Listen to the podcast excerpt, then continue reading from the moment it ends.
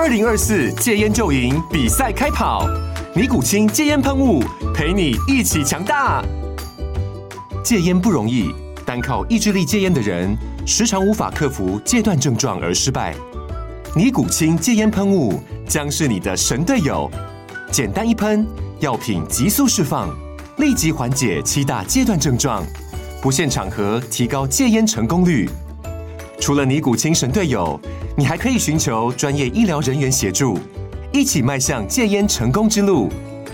尼古清戒烟喷雾，用科学方法戒烟，请咨询全台各大药局及戒烟门诊。本广告由尼古清戒烟喷雾、胃部药书字第零二七八三五号提供。嘉安家护股份有限公司，台北市中山区民生东路三段二号十楼，北市卫药广字第一一三零三零一九零号。尼古清戒烟喷雾，相伴每个新开始。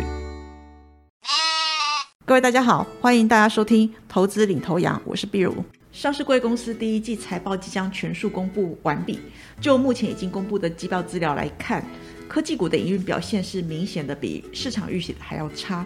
尤其是全职网台积电，基于当前的总经环境还是不明朗。中国解封之后，需求回温的速度以及客户库存去化的速度都是不如预期。管理阶层认为说，库存去化将会延续到今年的第三季。同时，他们也下调了对二零二三年的市场看法，包含了半导体产业、不含记忆体的，以及晶圆代工厂。他认为说，将会从衰退低个位数恶化成衰退到中个位数。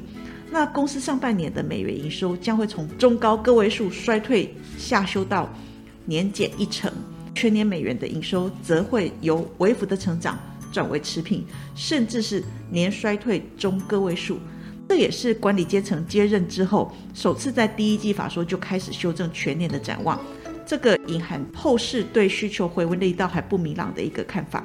月润而风，处润而雨。古人发现，当月晕出现的时候，接下来就会刮风；当处时湿润，就意味着天气准备要下雨了。见微知著，台积电是全球晶圆代工的龙头，市占率超过五成。它的营运展望以及对产业的预估值，常被作为研判未来景气变化的风向球。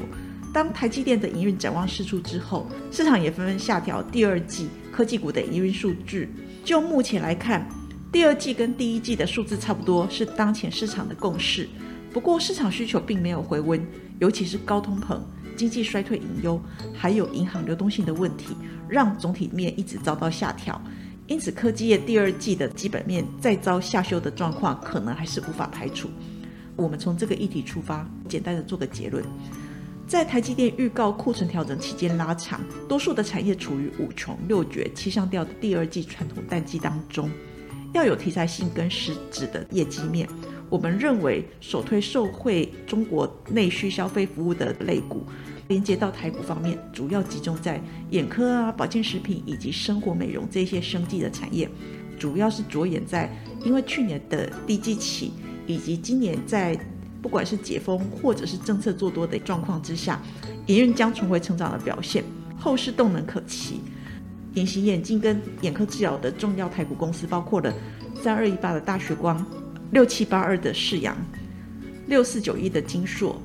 一五六五的精华等。至于说保健食品的部分，则有八四三六的大疆、一七零七的葡萄王、三一六四的景悦、三二零五的百燕、四一零九的佳杰、四一二八的中天、四九一一的德音等。而生活美容公司则包括了四一三七的立丰 KY、四一九零的佐登 KY 以及六六六六的罗丽芬 KY 等。在投资市场，投资人重视的是公司的成长性，而这个成长性，我们常会用机器这个概念。简单来说，股市通常是在交易机器的变化，就像是考试一样。举例来看，如果是满分一百分的话，请问上次考十分的小明跟考九十五分的阿德。在下一次的考试当中，谁比较有机会拿到进步奖呢？在正常的情况之下，我们认为应该是小明，因为阿德的分数已经很好了，要维持在九十五分的好成绩本来就不容易，何况是比九十五分更高。至于小明，因为分数太低，只要比先前认真点念书和答题，成绩应该会有明显的进步。因此，从这个例子来看，去年上半年的成绩太好，在景气逆风的时刻，过去的好对许多公司来说反而是包袱，但是对于过去太差的公司而言，可能就有拿到进步奖的机会。对台股多数的产业来说，第二季尝试产业的淡季，科技业还有五穷六绝七上吊的谚语。另外一方面，先前我们也多次提过了，去年上半年景气由盛转衰，很多公司去年营运数字都蛮不错的，尤其是受惠在晶片荒的这个半导体产业，去年的基期包袱仍在。虽然当前市场关注短单易注，还有期待第三季的旺季需求回温。可是个别公司的营运状况让股价未接还是高低有别，所以就现阶段来看，淡季多数科技股价较不易有波段的表现，选到对的产业，也就是第二季有题材或是处于旺季的产业，较能够事半功倍。第二季有机会的产业，我认为与中国内需挂钩的传统股会是重点。首先，第二季有六一八的旺季题材。由于说六一八购物节是中国仅次于双十一的网络购物盛会，这个渴望推升厂商的营运。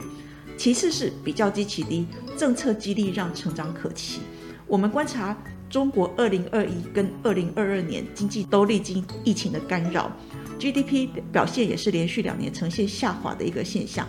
但是随着二零二二年底，疫控政策松绑，而且积极的进行各项刺激消费政策之下。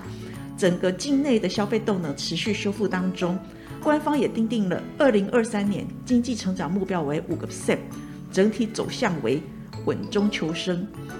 在三月份召开的两会，就是以恢复跟扩大消费为首要的目标。中国商务部也将二零二三年定为消费提振年。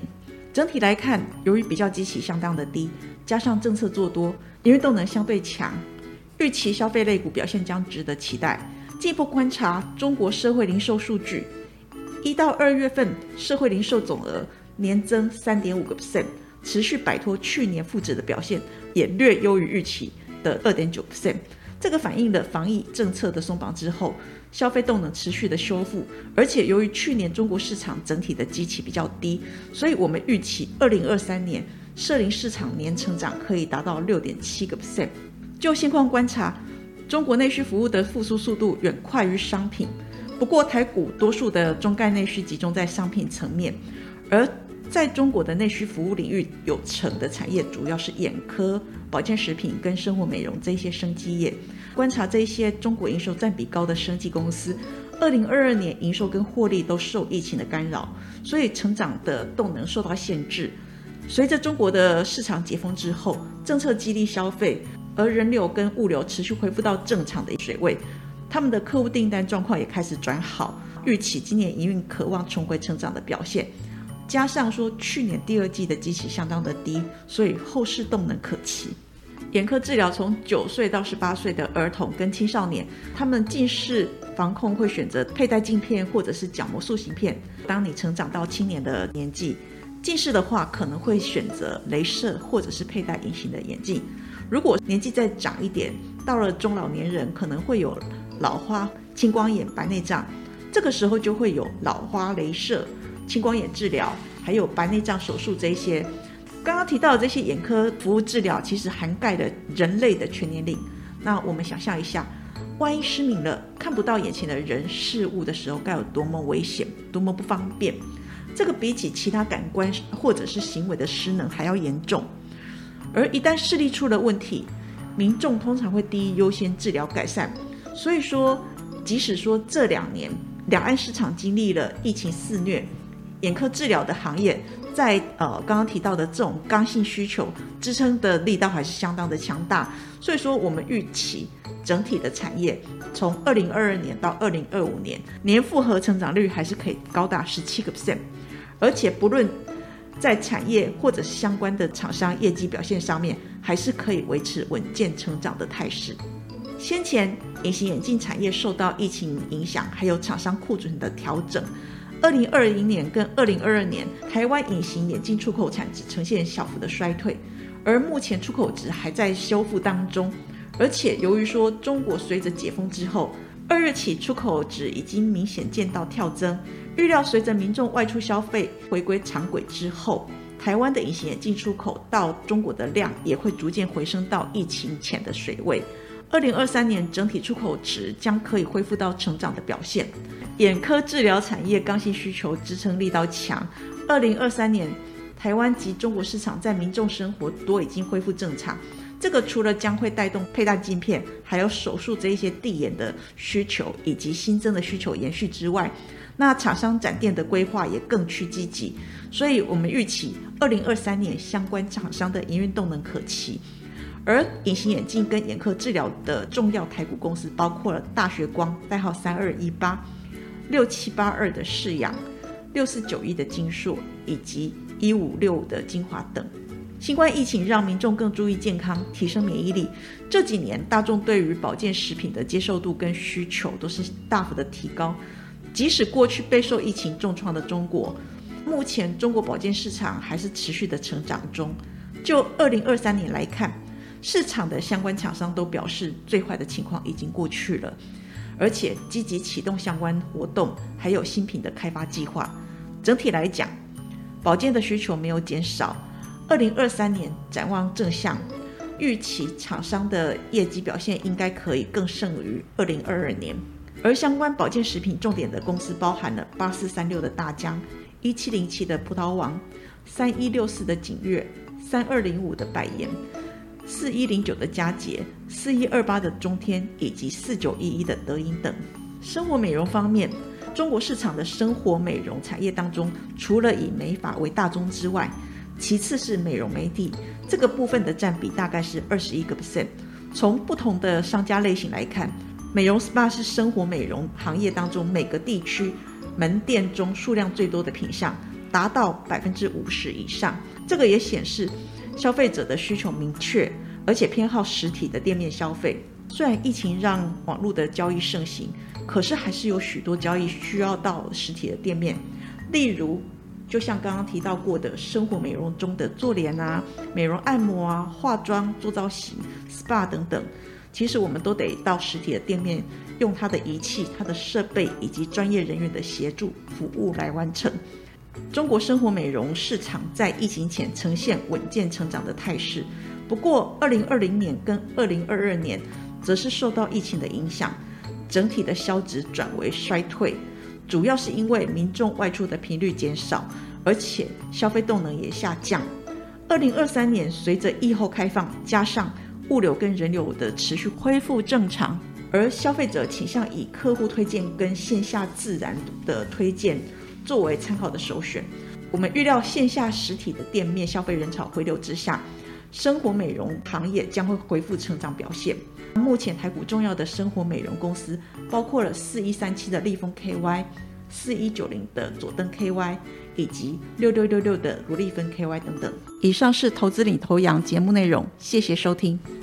本公司与所推介分析之个别有价证券无不当之财务利益关系。本节目资料仅供参考，投资人应独立判断、审慎评估并自负投资风险。